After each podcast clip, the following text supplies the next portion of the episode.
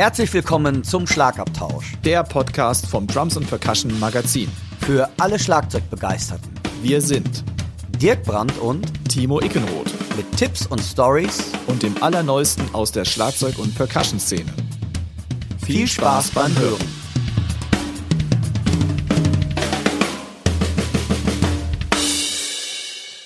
Hallo, liebe Hörerinnen und Hörer dort draußen und herzlich willkommen zur 23.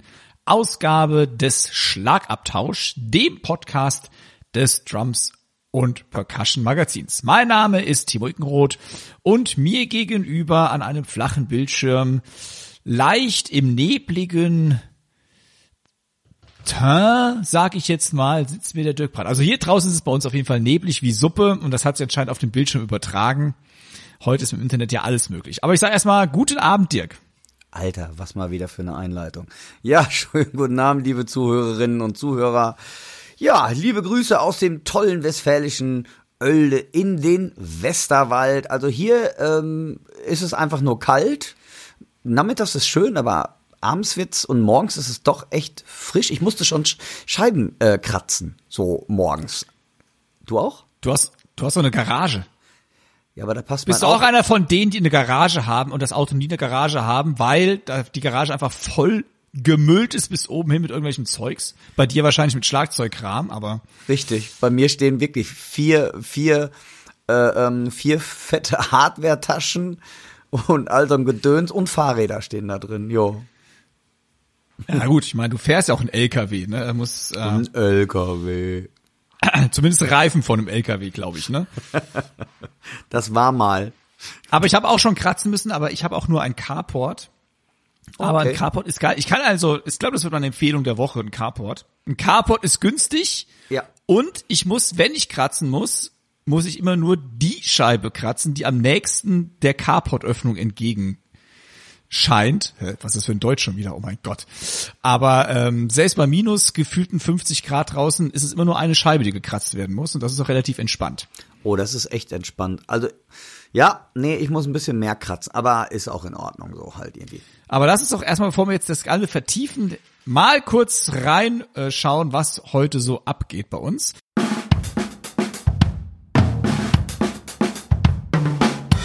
Wir haben natürlich wieder ein Geburtstagskind, dem wir gratulieren möchten. Es geht heute in den News um den deutschen Jazzpreis und um das World Drum Festival. Wir reden über Aufnahmeprüfung. Das hatten wir letztes Mal ja angekündigt, dass wir es auch etwas vertiefen möchten, dieses Thema. Und der Dirk hat mal wieder eine sehr, sehr geile Snare. Ich bin schon wieder neidisch. Nämlich eine Pearl Matt Halpern Signature Snare Drum gehabt. Und Glaubt es mir oder nicht, der Dirk, Schlagzeuger bei Axis, besteht darauf, dass wir heute über ABBA sprechen. Genau.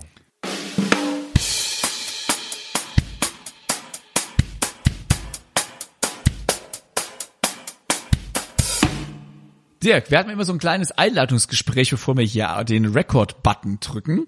Und du hast angekündigt, einen Aufreger der Woche zu haben. Da bin ich jetzt aber sehr, sehr gespannt, was das ist.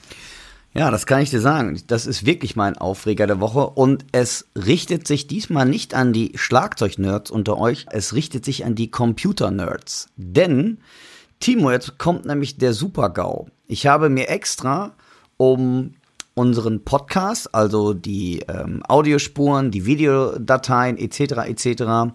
Äh, oder auch mein hier mein neues Drummy Fill Sunday, die ganzen Videodateien, habe ich mir extra eine fette, teure 4 Terabyte ähm, MyBook ähm, Festplatte gekauft von äh, Western Digital.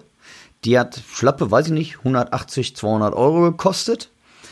Damit Was ehrlicherweise ein Spottpreis ist für 4 Terabyte. Nee, mittlerweile nicht mehr. Es ist keine SSD, ne? Ah, okay. Es ist einfach nur eine ganz normale, einfach nur als Datensicherung. So, aber ähm, die Platte habe ich seit circa, ich würde sagen, fünf Monate. Und ihr Computer-Nerds, sagt man jetzt Computer-Nerdinnen? Das weiß ich gar nicht. Fällt ich glaube, wenn es Englisch ein. ist, dann können wir das äh, die Gendersprache getrost außen vor lassen, genau. weil die Engländer an sich äh, gendern ja nicht. Ja, gendern nicht, ne?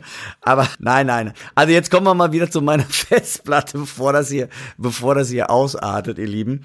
Ähm, also ich weiß nicht, vielleicht weiß einer eine Hilfe. Die ist mir nicht runtergefallen. Ähm, die wollte ich einfach nur wieder reinstecken nach vier Monaten und die springt nicht mehr an.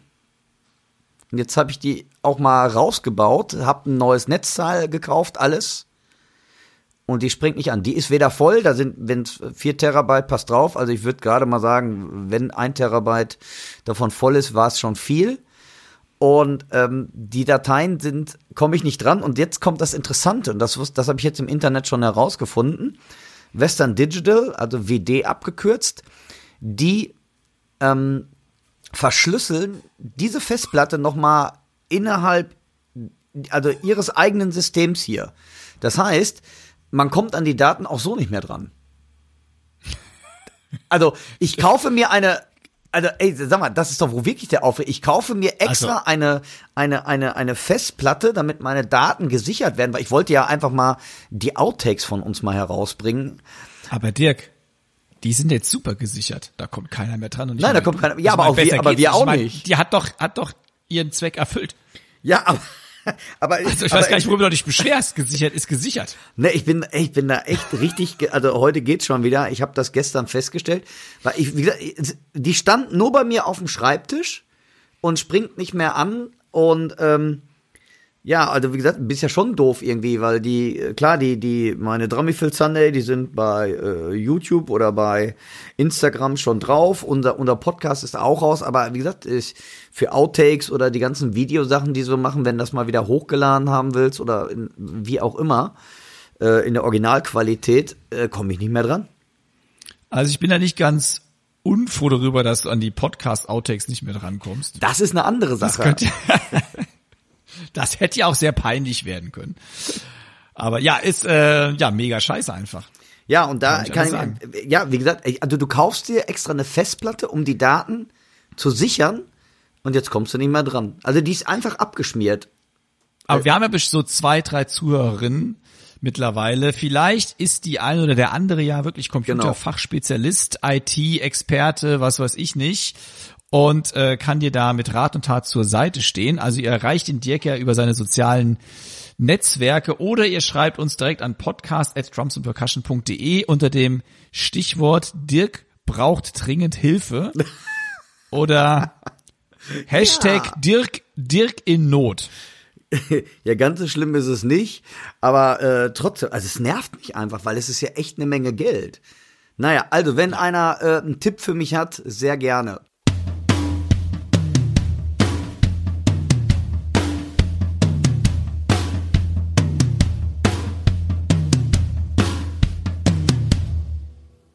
Wir haben ein Geburtstagskind, dem wir gratulieren möchten. Und zwar am 19.11. hat ein Rockschlagzeuger Geburtstag. Und man muss es wirklich sagen, er ist ein Rockschlagzeuger par excellence. Und das ist Matt Sorum, den meisten wahrscheinlich bekannt als der Schlagzeuger ehemals von Guns N' Roses. Aktuell bei Velvet Revolver, einer All-Stars-Band, auch mit Leuten aus Guns N' Roses unter anderem.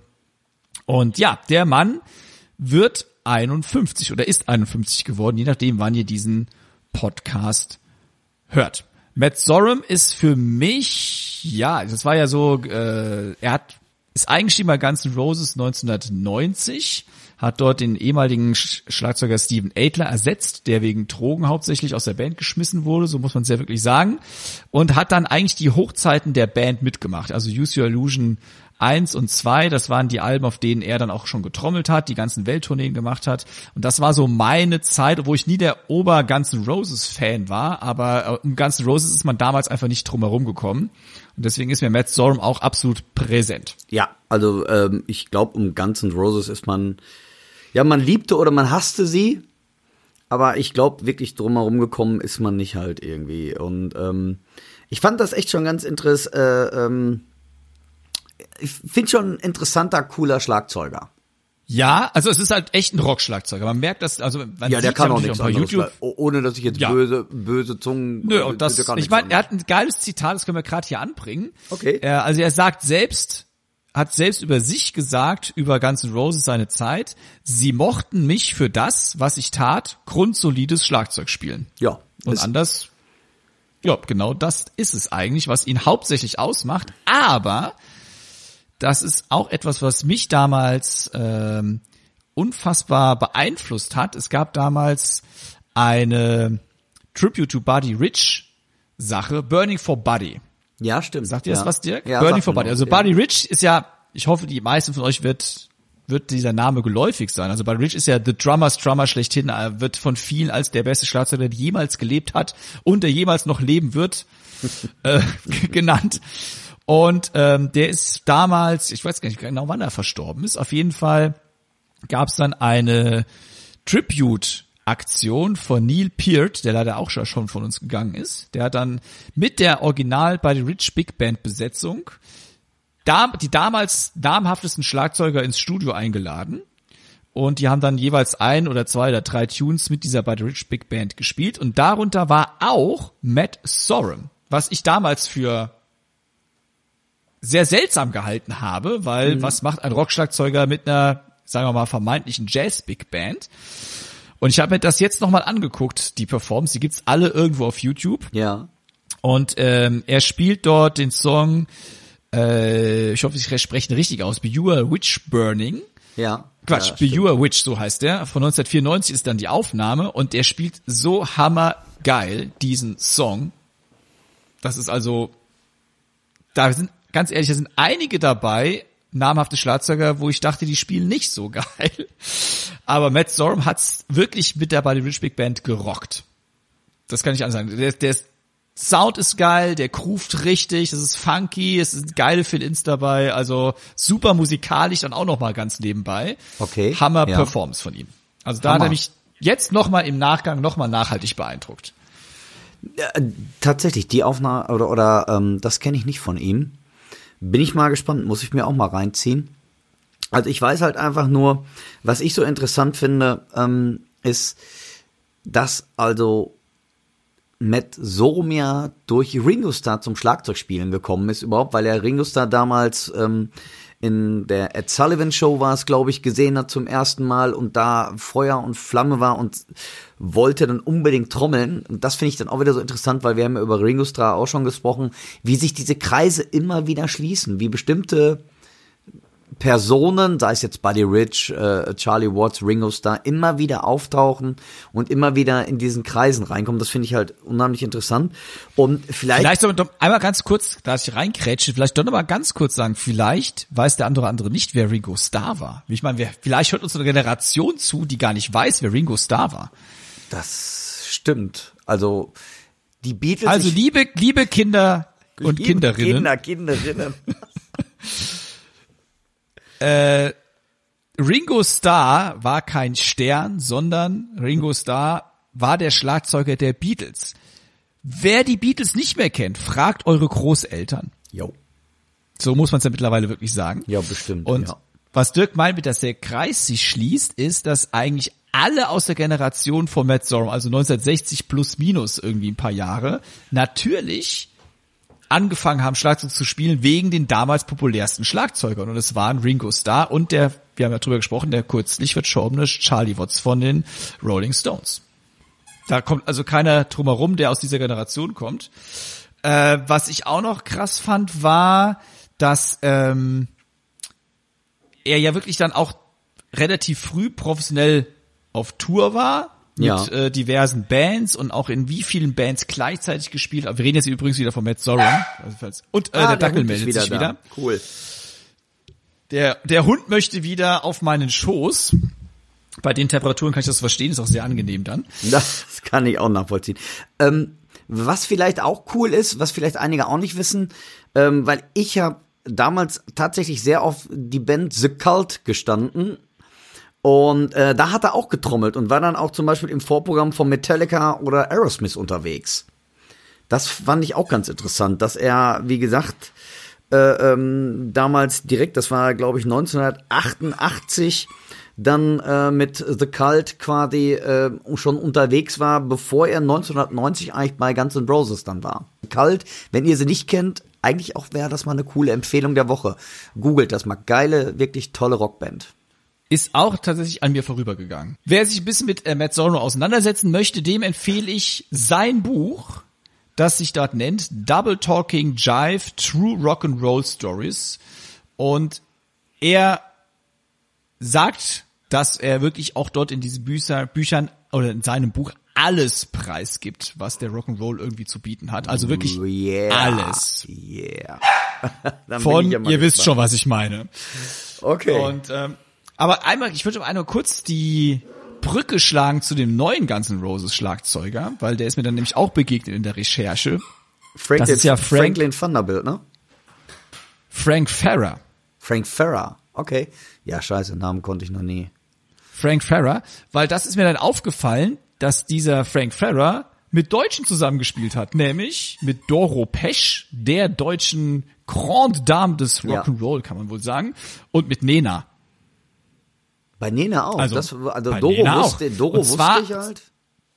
Nena und zwar bei ihrem damals bei ihrer der Hund schon wieder damals bei ihrer ähm, wie nennt man es denn wenn man wiederkommt nicht Reunion sondern bei ihrem Remake ist auch falsch wie, äh, du weißt was ich meine oder Die Auferstehung. ja als sie dann ähm, wieder so ihre alten Hits genommen hat und nochmal neu aufgepäppelt hat Ja, ja. Da ist er wohl irgendwie da in die in diese Ja, Remake, Remake. Remake. ein Remake ja aber ein Nicht noch sondern Remake. Ich, ich suche noch ein anderes Wort. Wenn einer schon mal weg war und dann wiederkommt. Ich meine jetzt nicht Auferstehung, ne? Comeback. sondern Comeback. Comeback. Come- Das Wort habe ich gesucht. Dann Okay, also der Timo weiß jetzt wieder, was ein Comeback ist. Timo, vielleicht Ein haben wir ja auch irgendwann mal unser Comeback. dafür müssen wir erstmal da gewesen sein. Ja, hast du auch wieder recht. Dafür müssen wir erstmal einen Kamm haben. Sehr schön. Cool. Also, wenn ihr Matt Sorum nicht kennt, checkt ihn aus. Ähm, ihr findet unsere Linkliste wieder, da gibt's viele interessante Tipps und es ist auf jeden Fall ein Schlagzeuger, den man sich einfach mal zu Gemüte geführt haben sollte.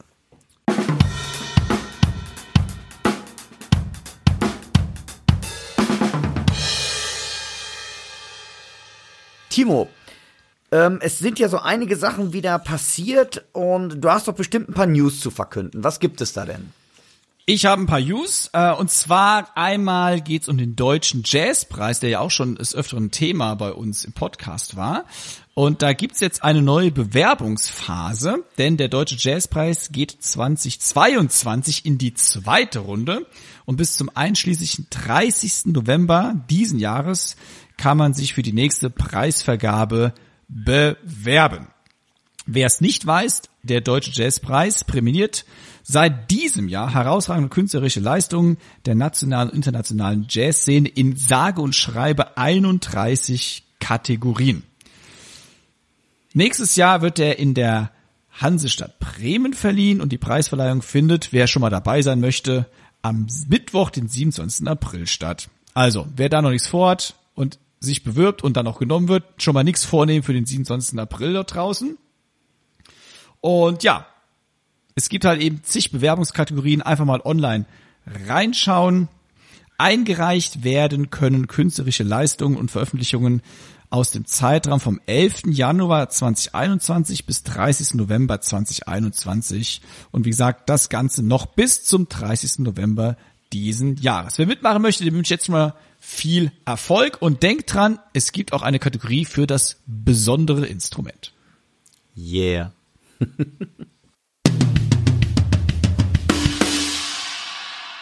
Dann haben wir noch etwas kurzfristiges, denn der Podcast erscheint wahrscheinlich am 19. November und am 20. November findet das World Trump Festival in Mannheim statt. Aber keine Angst, die Karten sind eh schon ausverkauft, aber ihr könnt beim Stream dabei sein, denn es wird am Samstagabend ab 20 Uhr live gestreamt. Und mit dabei sind international bekannte Musikerinnen wie zum Beispiel Virgil Donati, dem wir letztens erst zum Geburtstag gratuliert haben, Ja. Christine Neddens, Louis Ludwig, Jost Nickel, Joanny Labelle, Murat, Chos ich glaube, Choskun wird's ausgesprochen, oder? An den Frame Drums Noah Fürbringer, Claudio Spieler, Pape Seck und Rossi Rosberg. Also das liest sich auch schon wieder wie ein Who is Who der, ja, vor allem auch der deutschen Schlagzeuger Szene und das Festival findet in Zusammenarbeit mit dem Kulturamt der Stadt Mannheim und dem Verein Percussion Kreativ statt. Also Livestream 20.11. ab 20 Uhr. Merken und anschauen.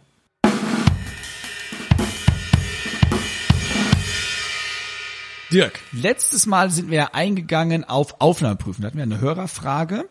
Ja. Und wir wollten das ja ein bisschen vertiefen. Und du bist ja Head of Drum Department an der RP Jam, also der Rock Pop Jazz Akademie in Mittelhessen, die in Gießen sitzt. Dort kann man einen staatlich anerkannten Abschluss machen.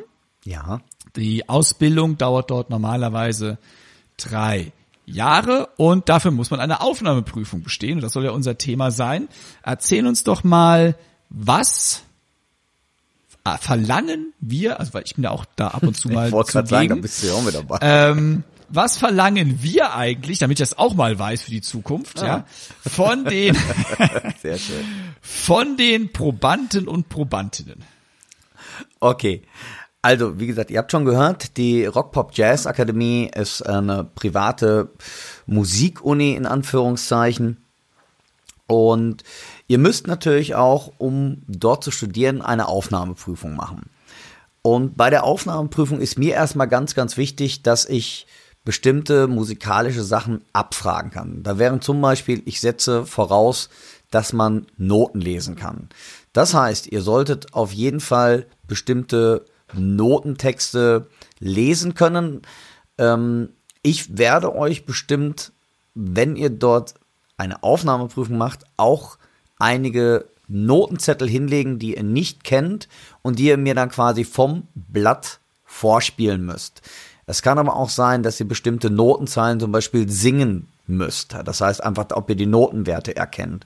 Dann solltet ihr zwei Songs vorbereiten in unterschiedlichen ähm, Musikgenres, zum Beispiel ein Jazzstück, ein Rockstück zum Beispiel oder ein Popsong, ähm, die ihr vorbereiten könnt und uns vorspielen könnt. Dann werden wir noch bestimmte Sachen abfragen, wie zum Beispiel, aber wirklich die Basics, zum Beispiel ähm, Trading Force, überhaupt mal ein Jazz Cymbal Beat, wie klingst du bei in verschiedenen Musikrichtungen am Schlagzeug, ne, ähm, vielleicht mal ein Mambo vorspielen, ein Sechsachtel, dass man so ein bisschen sieht, okay, was kann derjenige schon und wo kann ich ihn hinbringen. So jetzt ist aber ganz, ganz wichtig und ich glaube, Timo, da spreche ich für uns beide es ist gar nicht schlimm, wenn man in einigen Sachen auch einfach mal echte Defizite hat. Was mir ganz wichtig ist, und da haben wir natürlich einen kleinen Vorteil als private äh, Institution, ähm, mir ist wichtig, dass ich erstmal erkennen kann, will derjenige an sich arbeiten. Das ist für mich eigentlich eine Grundvoraussetzung. Das heißt, klar, die Notensachen, ähm, was ich eben vergessen hatte, sind zum Beispiel auch so, die ersten Willkoxen-Sachen sollten auf jeden Fall auch laufen, dass ich da zum Beispiel einfach mal reingreifen kann in das große 150 Rudimental ähm, Drum-Solos zum Beispiel, als Snare Drum Solos und ein, einige einfach mal abfragen kann. Oder ihr solltet einige vorbereiten das ist, das gehört natürlich auch dazu. Aber was mir wichtig ist, um da den Kreis mal wieder zu schließen, ist einfach, ist ein allgemeines Musik-Schlagzeugverständnis da. Und ganz wichtig für mich ist, ist wirklich, will derjenige. Das heißt, ich finde es nicht schlimm, wenn einer ein mega Rockdrama ist, aber dann zum Beispiel einfach Jazz noch nicht so auf, auf dem Schirm hat aber sich bemüht und man erkennt ja relativ schnell in so einer Aufnahmeprüfung, die geht zwischen 20 Minuten und einer Stunde, es kommt immer drauf an, ähm, ja, je nachdem, wie weit man dann jetzt auch. Machst den Leuten mehr an. Ja, habe ich jetzt gerade auch gedacht, halt irgendwie.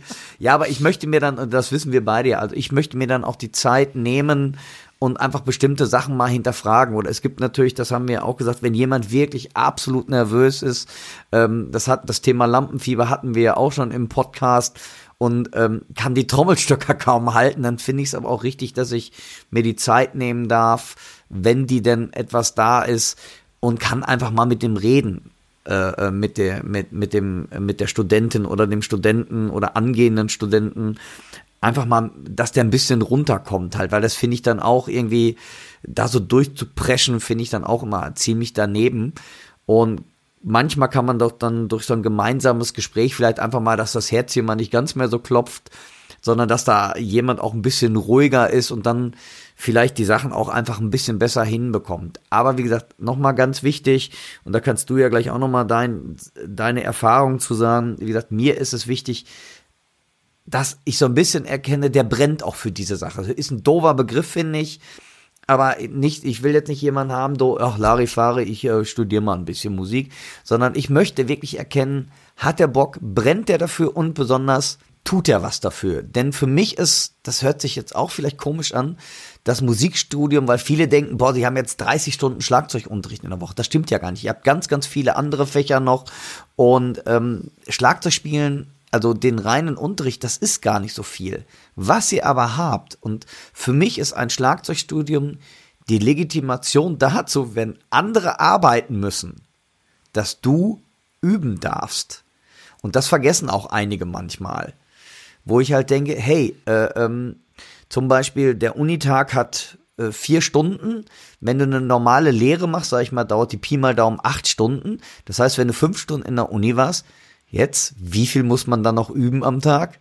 Drei Stunden. Und das ist nicht wenig. Da immer wirklich den Hintern, in Anführungszeichen, sage ich mal, hinter das Schlagzeug zu bekommen und wirklich zu üben. Und das möchte ich so ein bisschen in dem Gespräch, in der Aufnahmeprüfung für mich, wie gesagt, da haben wir natürlich als Private auch ein bisschen mehr Möglichkeiten halt. Das ist mir ganz, ganz wichtig, dass das rauskommt. Also da lege ich unheimlich viel Wert drauf. Klar, die Basics, die ganzen Drum Basics, die müssen einfach sein. Aber wenn irgendwo Defizite sind, finde ich das alles nicht so dramatisch. Wenn deshalb jemand sagt, boah, ich kann Rocktrommel, aber Jazz gar nicht, wenn ich merke, okay, der hat sich damit besch beschäftigt, die Anlagen sind da, aber dem fehlt halt noch wirklich, dass man dem unter die Arme greift, dann ist das für mich echt nicht so tragisch. Wie gesagt, wichtig ist eigentlich, dass Grundkenntnisse einfach wirklich gut ausgebildet sind schon. Timo, was meinst du dazu? Was sagst du dazu? Ja, ich sehe es natürlich genauso, sonst könnten wir auch gar keine Aufnahmeprüfung zusammen machen. also unser Grundtenor ist natürlich äh, ungefähr gleich. Wir erwarten, das glaube ich kann nochmal ganz eindeutig sagen, wenn ihr schon perfekt campt, bräuchtet ihr uns ja nicht. Genau. So, das heißt, natürlich sind irgendwo Defizite, ist ja ganz logisch. Also ich meine, aber die hat ja jeder von uns. Wir müssen halt gucken, auf welchem Level sind die. Ähm, und wo es mir vielleicht noch darauf ankommt, ist, ob ich sehe, dass da irgendwie, sagen wir mal, ein relativ natürlicher Zugang zum Instrument ja, da gut. ist. Ja. Das heißt, wie sind die Bewegungsabläufe vielleicht auch? Ähm, da lege ich ja relativ viel Wert drauf. Ähm, vor allem auch der Sound ist wichtig natürlich. Und der zieht sich dann auch wie ein roter Faden durch das gesamte Studium bei uns. Also Sound ist, wenn, wenn nicht gut klingt, wird nicht gerne gebucht oder mit dem spielen andere Leute nicht gerne zusammen. Wenn in der Aufnahmeprüfung schon einiges davon da ist, ist ja wunderbar. Dann lieber was einfacheres vortrommeln, ja. als eine Weckelnummer sich aussuchen und äh, klanglich dann halt. Es geht doch nicht mal darum, dass es technisch dann nicht vielleicht nicht so ist, aber wenn es dann klanglich abfällt, dann ist es halt eben das viel tragischer, würde ich sagen, in der Wirkung als was anderes. Ne? Ja. Also richtig. so sehe ich es eigentlich. Aber wir nehmen uns wirklich Zeit. Wir machen das auch eigentlich so. Äh, dass der Dirk ist der Good Cop, ich bin der Bad Cop dann. Nein, ist natürlich Quatsch. Also wir sind eigentlich relativ nett, würde ich behaupten, bei der Aufnahmeprüfung. Äh, wir wissen, dass wenn jemand kommt, derjenige ultra nervös ist, das ist ganz normal. Also ich würde sagen, wer in der Aufnahmeprüfung geht, ohne nervös zu sein, der hat schon irgendwie sowieso was nicht verstanden. Und das ist ganz wichtig, also dieses, äh, ihr kommt nervös und je mehr Zeit wir euch geben, das heißt nicht, dass wir das schlecht finden, sondern eher sogar das Gegenteil. Wir wollen euch dann auch helfen. Genau. Weil der Dirk eben sagte 20 Minuten bis eine Stunde. Das heißt nicht, dass nach einer Stunde das dann, weil das alles schlecht war, sondern wir versuchen natürlich das Mangel Beste oder wir versuchen genau oder völlig in die Mangel genommen. Wir versuchen das Beste dann auch aus euch rauszukitzeln, weil wir wollen wirklich sehen, wo ihr steht. Ja. Darum geht's uns eigentlich. Ja, und ich finde halt, wie gesagt, es ist, äh, wie gesagt, staatliche Schulen haben es da ein bisschen anders. Das ist sehr getaktet, meistens zwischen 20 und 25 Minuten. Ähm, einige Schulen verlangen zum Beispiel nur auch, man spielt zwei Stücke und das war's. Manchmal sogar auch, äh, dass du mit einer fremden Band diese äh, zwei Stücke spielen musst. Es kommt drauf an, besonders wenn du in den Jazzbereich gehst. Wie gesagt, da haben wir einfach, ein- einfach auch, weil es privat ist, einfach mehr Möglichkeiten halt. Ganz wichtig finde ich einfach das, was Timo auch sagte. Basics müssen da sein. Bewegungslehre, natürlicher Zugang fand ich einen ganz, ganz tollen Punkt, den Timo gerade gesagt hat. Der ist wichtig halt. Und einfach, wollt ihr das überhaupt? Also, ne, das ist so, dass es, wie gesagt, ich bezeichne es immer, brennt der dafür, will der wirklich Schlagzeug spielen und äh, ist er bereit, wie gesagt, mal den Samstagabend nicht auf eine Party zu gehen und es wird einfach auf den Samstagabend geübt. So sieht's aus. So ist es. Warum soll es denn anders gehen als uns damals? Ne? Genau. Ich wollte dich noch fragen, weißt du eigentlich, äh, wie das bei uns an der APJam aussieht? Klar, wir machen die Hauptfachaufnahmeprüfung, aber was muss in den Nebenfächern eigentlich noch gemacht werden? Weil es gibt ja viele Musikinstitute, Musikhochschulen, ähm, Akademien, wo ja auch noch ein Nebenfach gemacht werden muss. Das heißt zum Beispiel Klavier vorgespielt, also ein Harmonieinstrument gespielt werden muss oder Gitarre halt. Und wo es noch Theorieaufnahmeprüfung gibt und sogar Gehöraufnahmeprüfung extra. Genau. Wie sieht's denn bei uns an der Jam aus? Weil ich bin da ehrlich gesagt gar nicht drin, weil ich bin halt auch nur dover Schlagzeug. Die gibt es nicht. Ja, geil. Ja. Also, das ist halt wieder auch der Vorteil der privaten, äh, des, der privaten Institute. Das heißt, äh, du hast Harmonieprüfung, du hast Klavier- oder Gitarrenunterricht, du hast natürlich selbstredend Theorieprüfung, aber du lernst es wirklich in der RP-Jam. Allerdings, die meisten Studenten haben alle eine leichte Vorbildung. Aber es ist zum Beispiel nicht so wie an einer staatlichen Hochschule. Zum Beispiel, ich wollte damals unbedingt in Köln studieren und bin wirklich mit Pauken und Trompeten durch die Klavierprüfung geflogen. Und ähm, das gäbe es bei uns dann nicht. Das heißt, wenn du in deinem Hauptfach gut bestehst, dann ist das mehr oder weniger auch tatsächlich die Eintrittskarte, dass du studieren kannst. Allerdings, und jetzt kommt es, wenn du dann denkst, ah ja, du hast ein bisschen Klavierunterricht und das war's. Nee, das stimmt nicht. Das heißt, du musst natürlich alle halbe Jahre deine Theorieprüfung machen, du musst in deinem Nebenfach bestehen.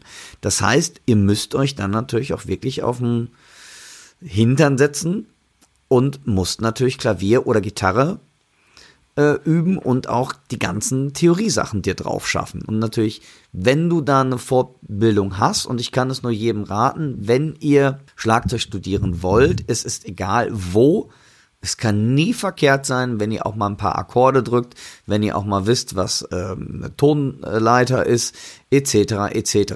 Das kann nie verkehrt sein. Ach ja, was ich eben auch noch vergessen habe, ähm, Aufnahmeprüfung, Rhythmusdiktate.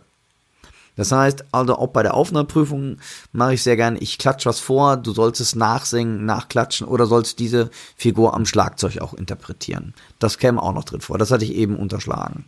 Vielleicht eine lustige Anekdote von äh, meiner Mehr damals, als ich Aufnahmeprüfung gemacht habe. Ja.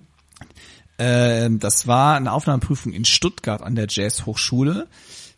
Da war es dann auch so, dass natürlich äh, Theorieprüfung war Ja. und wir saßen alle, also alle Aufnahmeprüflinge, also auch nicht nur Schlagzeuger, sondern auch alle anderen Instrumente in einem Raum die Prüfung kam vom Band. Das heißt, man hat so ein Zettel Genau, gehabt war in und dann Köln auch, kam die ja. Prüfung vom Band. Und die lustigste Aufgabe damals fand ich war lustig und für mich dramatisch zugleich. Die Aufgabe lautete, Sie hören gleich einen kirgisischen Mundorgelspieler. Bitte notieren Sie, zwischen welchen Obertönen er soliert. Und da war ich raus. Sehr schön. ja, ich auch. Sehr gut. ähm, wir haben noch eine konkrete Frage auch zur API Jam bekommen. Okay. Eine, auch eine Frage aus dem Drummer Forum. Und zwar bietet die API Jam nämlich die Möglichkeit an, einen Abschluss des staatlich geprüften Musiklehrers zu absolvieren und das in nur einem Jahr. Da wurde gefragt, was es damit auf sich hat. Da, Im Prinzip ist das ähnlich wie auch das dreijährige Studium. Es ist halt alles ein bisschen kompakter. Auch da gilt das Gleiche, was wir gerade gesagt haben für die Aufnahmeprüfung. Muss also schon ein versierter Spieler sein. Und wenn man dann den Studiengang, also die Aufnahmeprüfung zum Studiengang besteht, hat man Unterricht an natürlich am Hauptfachinstrument, Instrumentalpädagogik, man hat spezifische Problematik mit Musikpädagogik, Didaktik, Methodik zählen dazu, Musiktheorie, äh, Gehörbel natürlich, ein Nebenfach, Rhythmik, Ensemblespiel, also alles, was irgendwie damit zu tun hat. Und das Coole ist, man ist dann wirklich im Anschluss in der Lage, zumindest in Hessen, das ist ja natürlich genau. äh, bundeslandbezogen, in Hessen als Musiklehrer offiziell zu arbeiten. Und das ist nach einer aktuellen Bertelmanns-Studie nicht die schlechteste Idee, denn es fehlen wohl insgesamt deutschlandweit 27.000 Musiklehrerstellen. Wahnsinn. Also beziehungsweise sind das offene Stellen, die nicht besetzt sind. Richtig. Und das sehe ich ja, ich meine, Dirk, du hast ja deinen Sohnemann, ich habe meinen Sohnemann. Mein Sohn hat Gott sei Dank noch Glück, er hat eine echte Musiklehrerin in der Grundschule. Ja. Aber ich kenne genügend von meinen Schülerinnen und Schülern, die bei mir im Schlagzeug sitzen, die gar keinen Musikunterricht mehr haben oder halt Musikunterricht von Leuten, die, wo denen gesagt wird, ach ja, du hast ja mal Gitarre gespielt, du kannst ja auch mal kurz Musik unterrichten. Ja. Also eine super Sache, finde ich. Ja, ich glaube, besonders für, für Quereinsteiger ist das, glaube ich, eine ganz genau. tolle Sache. Wer da Bock drauf hat, informiert euch einfach mal. Alles weitere findet ihr natürlich über die AP Jam auch in der Linkliste, beziehungsweise den Link zur AP Jam direkt oder nervt ihn Dirk und mich dazu noch oder schreibt eure Frage an podcast at drums und percussion.de. Und in den nächsten Ausgaben werden wir immer wieder die Aufnahmeprüfungen von anderen Musikinstituten vorstellen, damit ihr einen Einblick bekommt, was denn in Deutschland alles so verlangt wird.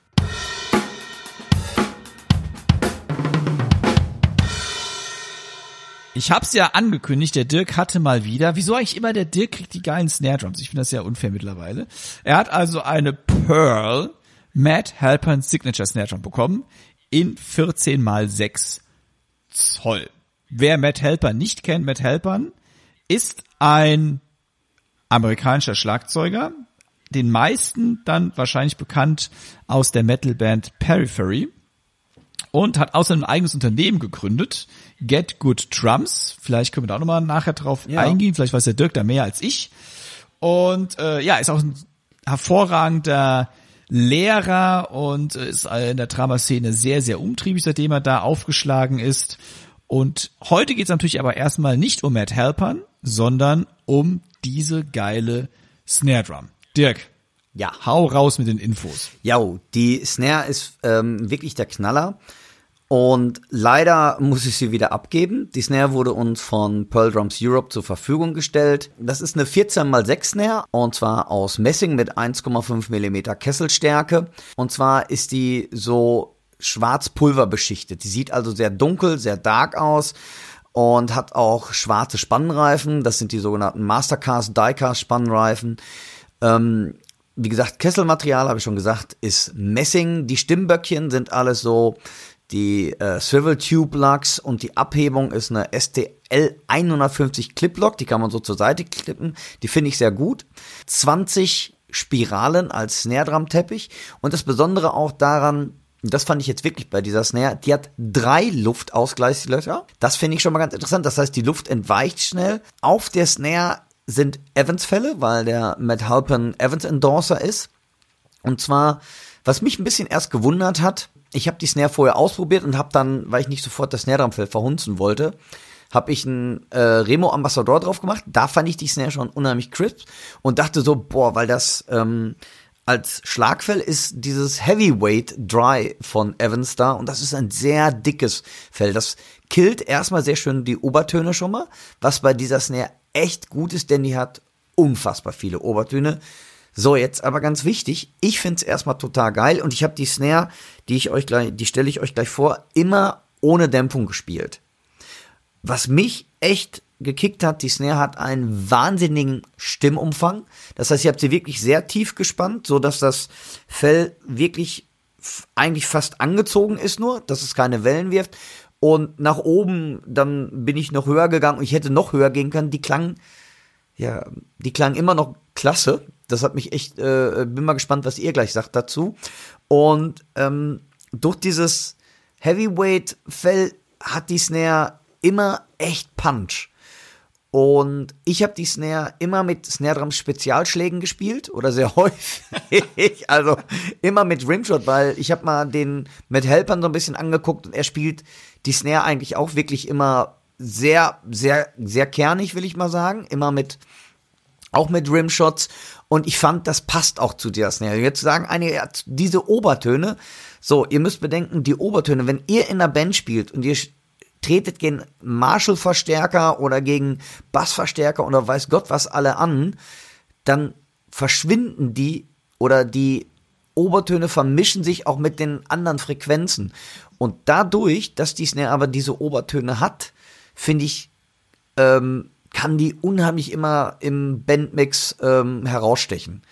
Äh, also ich glaube, die braucht diese Obertöne. Gerade wenn du in lauteren äh, Musikrichtungen spielst. Und sollen wir mal reinhören in den Test?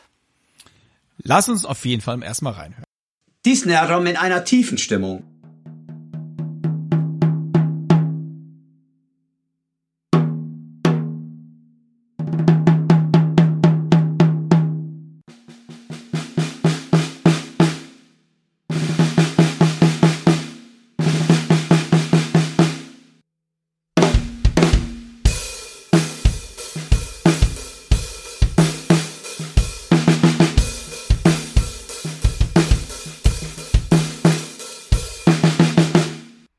Etwas höher gestimmt.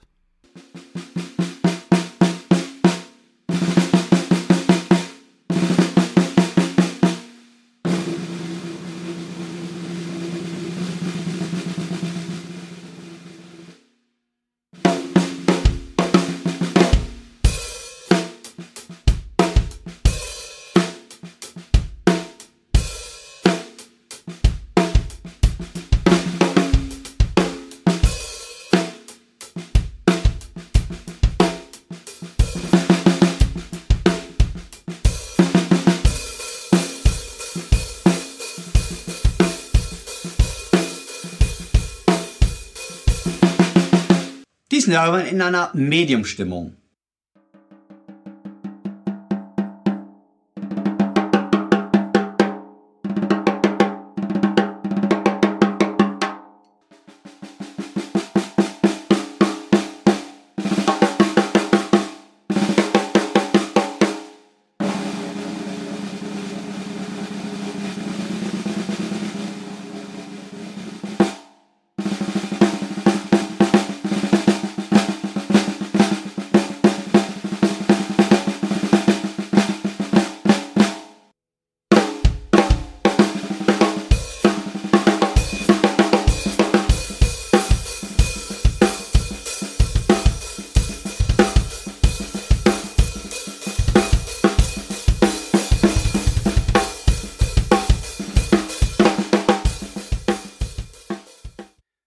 Und nun die Snare mit einer hohen Stimmung.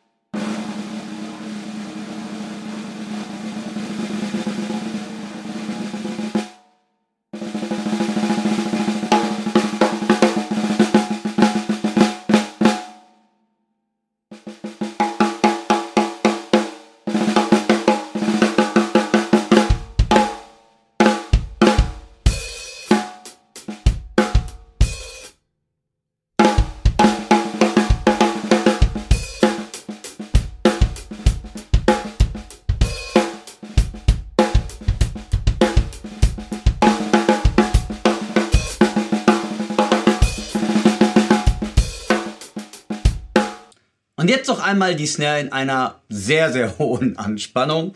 Ähm, ja, wie gesagt, die Snare hat einen mega Tuning Range.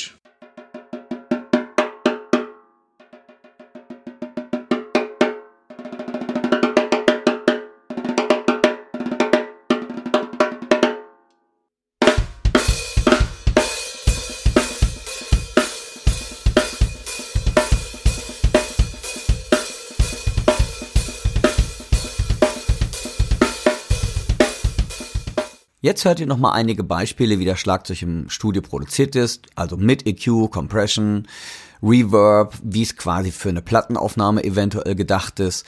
Dazu hört ihr einen Rockloop und die Snare Drum ist dabei in verschiedenen Stimmungen gespielt worden. Mal mit Rockloop, mal ohne. Einfach mal so ein bisschen zur Info. Wer den genauen oder den ausführlichen Testbericht hören will, der geht bitte auf meine YouTube-Seite, denn dort ist der Testbericht irgendwie 15, 16 Minuten weil ich die Snare in so vielen Stimmungen angespielt habe. Also viel Spaß damit.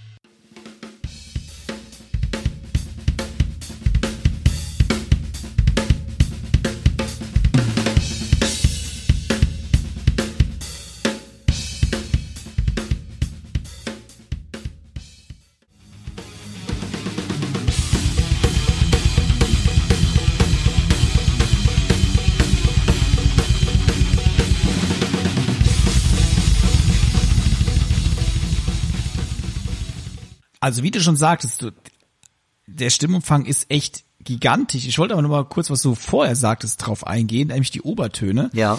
Mir ist ein Snare Drum lieber, sie hat erstmal viele Obertöne, weil wegkriegen tue ich die immer. Genau, weil du kannst dann wirklich die Sachen vom äh, ähm, Dämpferlein drauflegen oder ja. abkleben halt alles.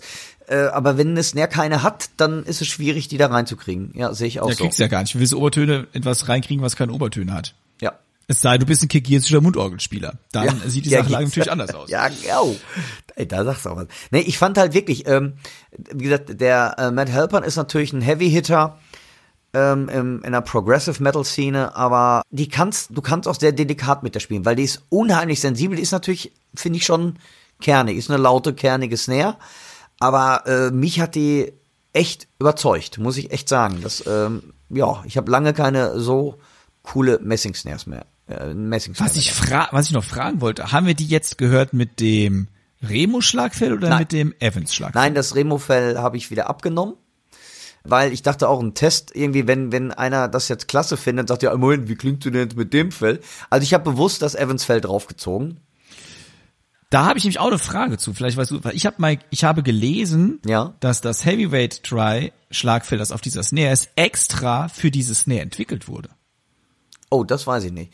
Ich dachte, also das wäre jetzt für Heavy Hitter äh, äh, entwickelt. Aber nee, angeblich wurde dieses Fell extra für dieses Snare mitentwickelt. Okay.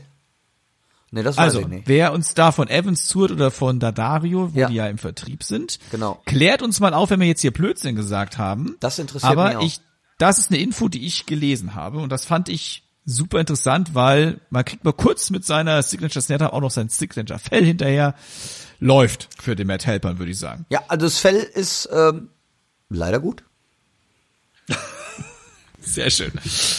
Ah, lass uns mal kurz sagen, die Snare hat natürlich auch ihren Preis. Jo. Aber es ist halt einfach bei guten Snare Drums so. Äh, ihr bezahlt ja nicht nur eine Snare Drum, sondern ihr zahlt natürlich auch, äh, ja, die Kunst, die hinter dieser Snare Drum steht und die liegt im Handel bei ungefähr 800 Euro, was wie gesagt, für eine Snare Drum in der Qualität ein normaler Preis ist, bis sogar unterdurchschnittlich, würde ich sagen. Äh, ich hatte gedacht, ich, äh, also 799 habe ich jetzt gesehen, das meintest du wahrscheinlich auch mit 800. Ähm, ja, den Euro. Den Euro ist auch, ja. Äh, ähm, also wie gesagt, äh, ich habe gedacht, die wäre teurer. Habe ich tatsächlich gedacht. Und weißt du, was es mit diesen ähm, Unternehmen von Matt Helpern auf sich hat? Ja. Get Good Drums. Jo. Was ist das? Get Good Drums, das ist ähm, ähm, ein Unternehmen mit äh, Matt Helpern und Nolly. Ich weiß leider nicht, wie der richtig heißt. Das ist, glaube ich, ähm, der Gitarrist auch noch vom Periphery oder Produzent. Oh, da muss ich jetzt, bevor ich mich da, also steinigt mich bitte nicht dafür. Äh, die beiden haben quasi eine Library erstellt und zwar von MIDI Drums und zwar haben ähm, praktisch die Samples ihrer, also Matt Helper hat zum Beispiel seinen Drumkit gesampelt oder hat äh, überhaupt verschiedene Drumkits gesampelt und die haben MIDI-Libraries erstellt. Und diese MIDI-Libraries sind hauptsächlich dafür da, du bist ein Gitarrist oder Bassist und willst einen Song schreiben, hast aber leider keinen Trommler, obwohl ihr lieben Leute und Leutinnen da draußen. ja, ich treib's heute echt auf die Spitze, ne? Ähm, Ganz ehrlich, MIDI-Drums sind klasse. Ey, aber wir Drummer sind noch viel geiler. Also auch ihr lieben Gitarristen, Bassisten, nehmt doch mal einen richtigen Drummer. So, das wollte ich nur mal gesagt haben. Also, aber diese MIDI-Libraries sind tatsächlich sehr, sehr klasse. Da hat Matt Helpern Beats eingespielt zum Beispiel. Annika Nilles hat sogar auch eine Library dafür hergestellt. Dann zum Beispiel, wen ich auch noch weiß, äh, ähm, äh, Kerem hat da von, das ist äh, von ähm, Septic Flash, der Drama, hat eine MIDI-Library dafür hergestellt. Also so einige andere Drama auch noch. Und ähm, sind wirklich also Drumgrooves, MIDI-Drumgrooves und die dazugehörigen Soundbibliotheken, um zum Beispiel das Songwriting, wenn man gerade kein Drama zur Hand hat, zu erleichtern. Und das ist seine Firma und ich glaube auch sehr erfolgreich damit. Bestimmt sogar. Also, das ist die Matt Halpern Snare Drum von Pearl. Und bitte Leute nicht verwirren lassen. Es gibt nämlich schon eine andere Matt ja. Signature Snare Drum. genau. Und die ist von Mapex. Ist äh, auch aus Messing. Ist ein bisschen dünner, sogar einen Millimeter dünner. Ähm, hat ungefähr, ist auch schwarz. also äh, Vorsicht dann, Augen auf beim Snare Drum Kauf, sage ich da nur. Äh, es gibt einmal die Mapex, weil klar, Matt Helpern hat gewechselt von Mapex zu Pearl und hat sich von Perlman eine richtig geile Snare bauen lassen.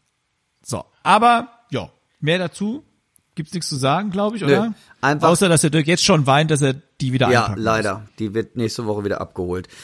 Also, unbedingt mal echt in den Laden rein, äh, wenn ihr eine neue Snare sucht und Messing-Snares, äh, Sound steht, irgendwie, ihr habt sie ja gehört, einmal gerade in einer RAW, also ohne EQs und dann hinterher nochmal in so einer, äh, mit so einem Gitarrenriff produziert halt. Ja, Coole Snare, einfach mal in den Musikladen eures Vertrauens gehen und die auschecken.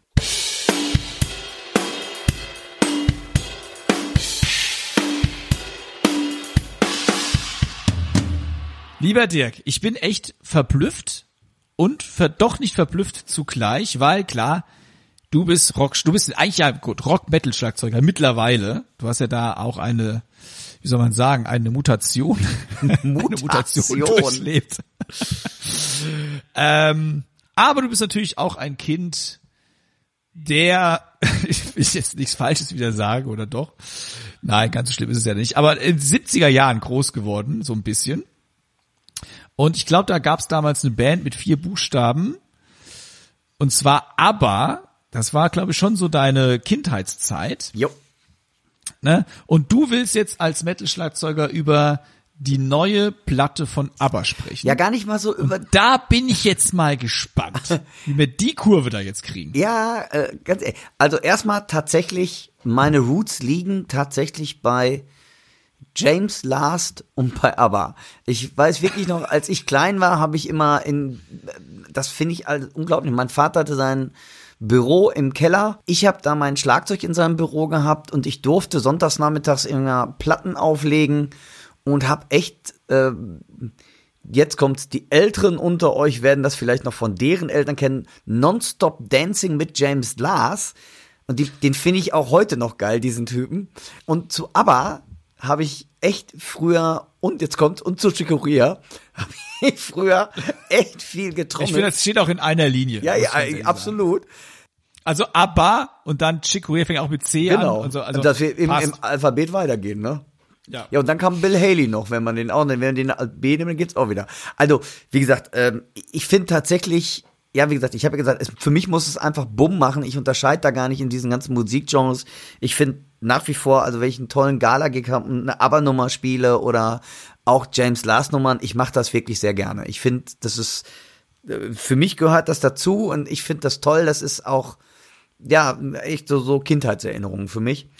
Und, und warum ich, ich finde ja, ja, also alle Sängerinnen sagen ja immer, ABBA wäre sehr schwer zu singen. Ich kann das ja nicht nachvollziehen, aber ich finde, die ABBA-Nummern sind auch echt schwer am Schlagzeug zu spielen. Ja, also in diesem Tempo äh, und dieses, das so rund und so groovig zu kriegen, das ist schon äh, so ein Ding. Und warum ich eigentlich über ABBA reden wollte, oder eigentlich, eigentlich gar nicht mal so wegen ABBA, da sind so zwei Sachen. Erstmal, viele sagen ja, ABBA hätte das nicht machen sollen, weil damit würde ABBA, die haben ja 40 Jahre nichts gemacht und ABBA würde das Erbe zerstören.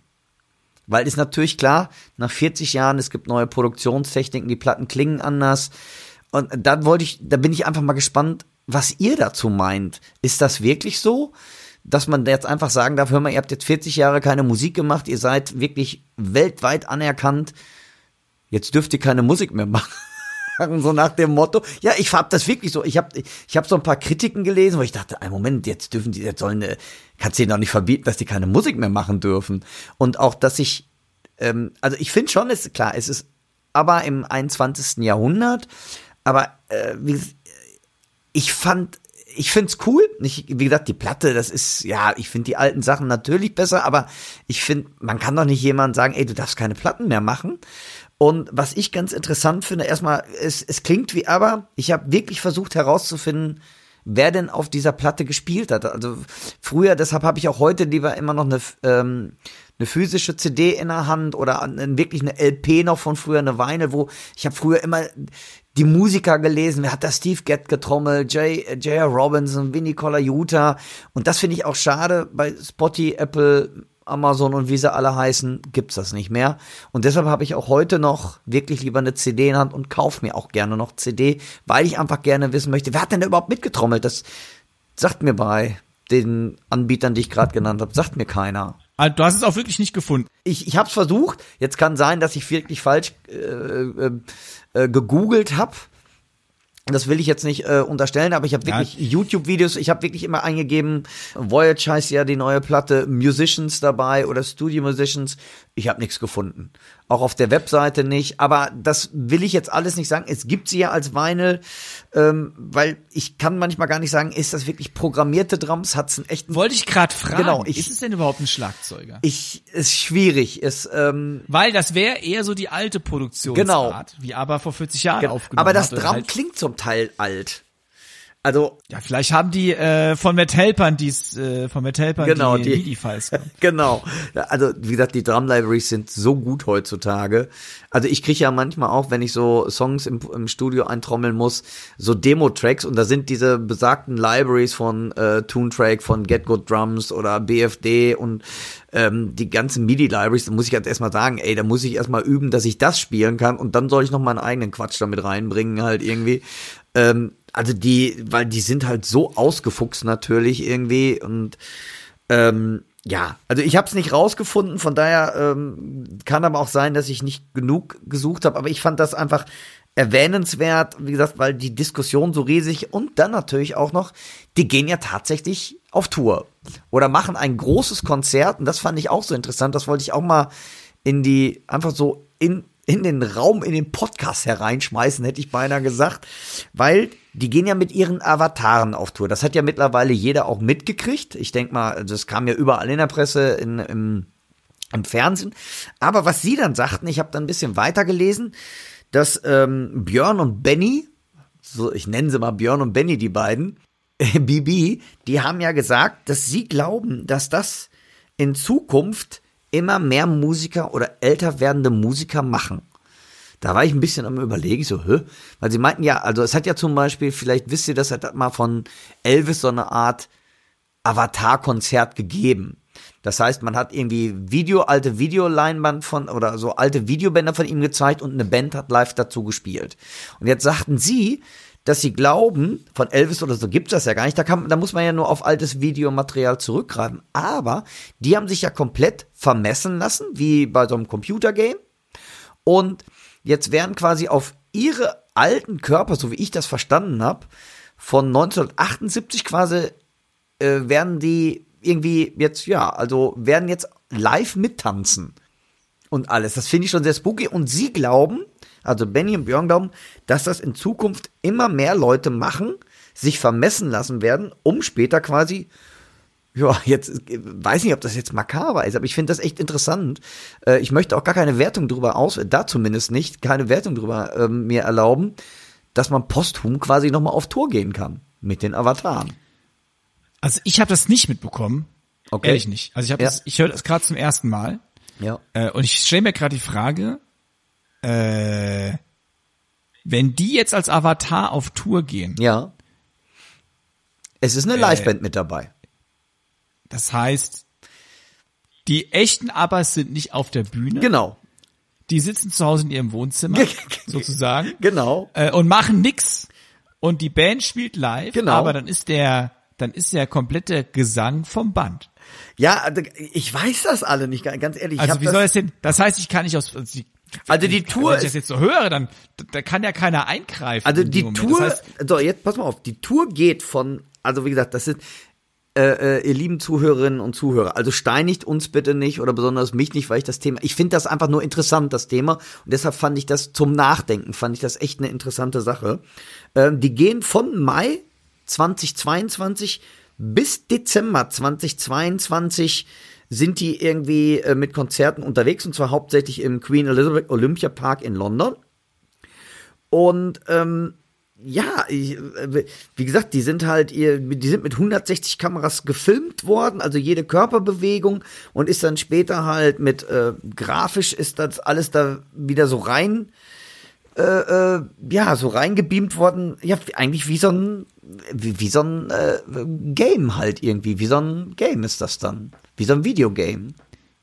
darf ich auch meinen Avatar ins Publikum schicken? Ja, ja, ich, wie gesagt, also das ist eigentlich das, diese Diskussion. Das heißt, ich, damit- kann, ich könnte ja zehn, ich könnte ja zehn Konzerte gleichzeitig besuchen. ja, Und könnte noch live spielen selbst. ja. Geil. Also wie gesagt, ich, ich ganz ehrlich, ich habe äh, auch noch nicht alles rausgefunden. Ich wollte wirklich einfach nur mal jeden äh, zum Nachdenken einfach mal anregen und vielleicht habt ihr Lust, irgendwo mal Kom Kommentare irgendwie drunter mal zu schreiben, irgendwie beim Podcast, wa- was, wie ihr denn darüber denkt. Also, äh, wie gesagt, äh, das ist ja schon, du hast es eben genannt, spooky, ne? So ein bisschen. Ist ein bisschen. Das ist spooky. Aber ich glaube, das muss man echt mal, du sagst, April 22 geht das los, ne? ja, April 22. Da, mü- also wie Das gesagt, dann sollten wir das auch noch erste mal, Konzert mal abwarten. Ja. Weil mich würde es interessieren, wie machen die das? Genau. Also wenn das vom Band kommt, der Gesang, Ja. und da ist eine Liveband, ey, dann kann ich mir auch trotzdem die Platte anhören. Ja, Und brauche auch nicht ins Publikum zu gehen. Ja. Weil ich will, da- ich gehe doch ins Publikum, damit jemand mit mir interagiert und damit ich die Energie von der Bühne mitbekomme. ja, aber wer weiß, Und auch äh, echte Leute, also Leute nicht durch die ich durchgreifen kann, weil es ein Avatar ist, sondern die ich dann, also die, die aus Fleisch und Blut sind sozusagen. Ja, aber es hat schon mal jemand gemacht, und zwar die Gorillas. die waren ja aber auch, das war wahrscheinlich auch, ah, ich würde das als Provokation aber auch auffassen. Ja. Und bei aber ist es, bei aber denke ich nicht an Provokation in erster Linie, sondern äh, ohne dass mich jetzt auch hier jemand steinigt, an Kommerz. Ja, aber wie gesagt, in, in, in Japan gibt es ja auch schon äh, also öfters mit koreanischen Stars. Es gibt doch eine, haben, haben wir das nicht auch im Podcast gehabt mit diesem Hologramm? Wo die echte, wo die alle. Das war, das war die Lissi aus Berlin. das war die Lizzie. Ja, aber da, da, Lizzie. darüber sind wir noch auf eine japanische Band, die nur mit so einem Hologramm auch losgehen. Echt? Ich, Wir haben schon so viele Podcast-Folgen gemacht, ich Ja. kann mich schon gar nicht, ich muss die alle noch mal zurückhören, Ja. ich kann mich gar nicht mehr dran erinnern. Also, wie gesagt, es ist, ähm, also jetzt, wie gesagt, steinigt uns bitte nicht, wenn da irgendwelche Fehlinformationen. Ich möchte einfach nur euch selber mal zum Nachdenken anregen. Wie findet ihr das? Wie geht ihr damit um? Und ähm, Was meint ihr dazu? Das wird uns einfach mal interessieren. Ich glaube, so kann man das stehen lassen, Timo, ne? Ja, also schreibt uns an podcast at drumsandpercussion.de. Da würde ich einfach mal, oder wir würden einfach gerne mal ein paar Meinungen vorlesen dann auch. Genau. Ne? Damit wir so mal interagieren. Oder vielleicht ist es eine Idee, Dirk, dass du auf deinem Instagram-Account vielleicht einfach mal einen Post absetzt dazu. Super, ja. In Bezugnahme auf den Podcast und dann zu einer öffentlichen Diskussion Ja, aufrufst sozusagen. Ja, okay, das mache ich. Wenn der Podcast rauskommt, mache ich äh, mache ich direkt einen Tag später äh, ähm, das fertig oder direkt an dem Tag auch noch. Super Idee, bin ich mal gespannt. Perfekt. Wir lesen die dann demnächst vor. Also ähm, diskutiert einfach mal mit mich, wird einfach mal eure Meinung dazu interessieren. Und sorry nochmal, wenn da jetzt irgendwelche Falschinfos, weil das Thema ist so neu, ähm, da sind, da stecken wir alle noch nicht drin. Nächstes Jahr wissen wir mehr. Ich bin gespannt.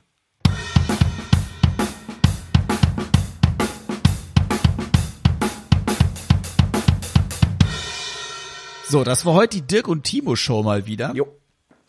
Aber wir sind ja auch schon wieder am Ende. Ja. Also ich meine, ja, ihr habt durchgehalten, liebe Zuhörerinnen und Zuhörer. Kommen wir zur, und ich habe es gar nicht angekündigt, aber es ist ja eh schon Standard, zur Chefkoch-Empfehlung. Zur Chef, oh Gott, nochmal, zur Chefkoch-Empfehlung der Woche.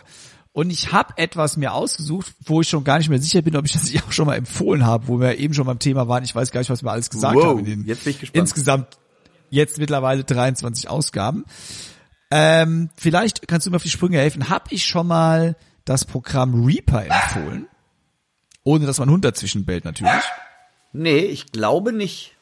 Ich habe mir für diese Podcast-Folge Reaper ausgesucht, weil ich es eigentlich fast täglich benutze. Reaper ist ein Programm. Äh, Im Prinzip ist das eine, ja, ein Sequencer-Programm, eine Digital Workstation, das es kostenlos im Netz gibt, Ja. zum Download für Windows und auch für Mac-User. Und man darf diese Version, und zwar sogar die Vollversion, komplett frei benutzen. Irgendwann ploppt halt so ein Menü auf, man soll doch mal bitte überlegen, ob man es sich doch kaufen möchte. Ist aber nicht verpflichtend. Und du kannst alles machen, du kannst abspeichern, alles Mögliche. Und ich benutze das, wie gesagt, fast täglich. Einerseits im Unterricht, denn ich finde, das ist ein super Tool. Du kannst BPM-mäßig, also Beats per Minute mäßig angeben, wie schnell etwas sein soll. Und das ist für Schülerinnen und Schüler perfekt. Wenn ein Stück zu schnell ist, mache ich es langsamer. Wenn mir ein Playlong zu langsam ist, kann ich es schneller machen. Und ich kann es, wie gesagt, aufs BPM genau bestimmen. Und man kann ganz, ganz easy Loops und Marker sich da zurecht basteln. Man kann Songs mal länger machen, man kann sie abkürzen, man kann sogar, wenn man das Tempo des Originalstücks weiß, einen Clicktrack dazu ganz schnell programmieren. Das ist alles in wenigen Minuten gemacht. Und ich nutze es auch für mich zu Musik raushören. Also wenn ich wirklich was transkribiere, dann nutze ich Reaper, weil es einfach so einfach zu bedienen ist. Und wenn ich etwas langsamer mache, lässt die Soundqualität nicht sonderlich nach. Das heißt, es ist immer noch sehr, sehr gut rauszuhören. Und das ist meine absolute Empfehlung. Wer das nicht hat, besorgt euch das. ist ein super, super, super Tool. Man könnte auch damit aufnehmen. Also man kann damit eigentlich alles machen. Dafür nutze ich es jetzt nicht. Aber wie gesagt, im Unterrichtsgeschehen, für mich selbst zu Hause, mag ich es wirklich nicht mehr missen. Reaper, kostenfreie Software, meine Empfehlung der Woche. Dirk, was hast du für uns? Cool. Ich habe eine CD von jemandem, den ich sogar in Amerika kennengelernt habe und auch einige Konzerte mit besucht habe und auch ein bisschen mit abgehangen hat. Das ist Michael Ruff. Und ähm, zwar die CD heißt Feels Good, die ist älter, ist aber eine Live-CD und für mich trommelt da unheimlich funky und toll jemand, ähm, den ich sehr schätze, mit dem ich auch öfters mal in LA raus war. Das ist der Joey Heredia, ein Latin-Funk-Trommler, ganz, ganz, da habe ich übrigens schon mal eine CD der Woche von gehabt auch. Wollte ich gerade sagen. Ja. Du hast schon mal was von dem empfohlen. Ja. Und ähm, wie gesagt, quasi diese Band hat dieser Michael Ruff jetzt als Backing-Band gehabt. Der Michael Ruff ist ein Sänger. Und tolle CD, hört da mal rein. Da bin ich vor kurzem wieder, ich, hab, ich musste aufräumen, hat man mir gesagt. Und dann habe ich gesagt, okay. Sag mal, wie oft musst du denn aufräumen? Ja, ganz schön häufig, finde ich auch. Und ganz ey. ehrlich, ich sehe eigentlich, ich gucke gerade in dein Büro rein. Du kommst nie weit. Du kommst bis zur ersten CD, die du aufräumst, Ja, und dann war's das genau. schon wieder. Ja, das stimmt leider. Ähm, also wie gesagt, das ist meine absolute Empfehlung der Woche. Ähm, hört mal rein. Ich weiß gar nicht, ich habe den Namen noch nie mal ähm, YouTube eingegeben. Vielleicht passiert ja auch was. Michael Ruff, Ralph Humphrey hat da zum Beispiel auch getrommelt, äh, hin und wieder mal. Äh, per Lindwall, der früher sogar auch mal bei ABBA getrommelt hat. Ähm, tolle, wie gesagt, äh, tolle Schlagzeuge haben die da eigentlich immer gehabt. Und wie gesagt, Michael Ruff, meine Empfehlung Woche ist so funky, West Coast, Pop Rock. Lohnt sich. Ich find's cool. Tut nicht weh, die Mucke, macht Spaß.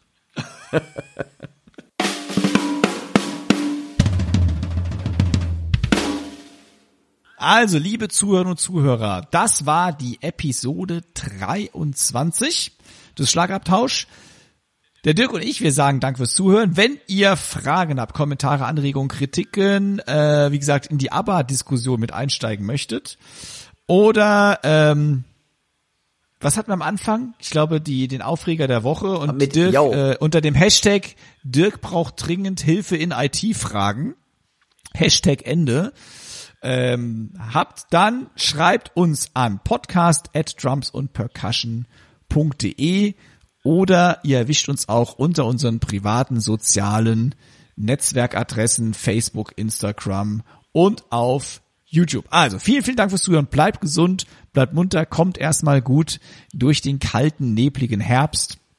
Und das Schlusswort übergebe ich heute an den Dirk.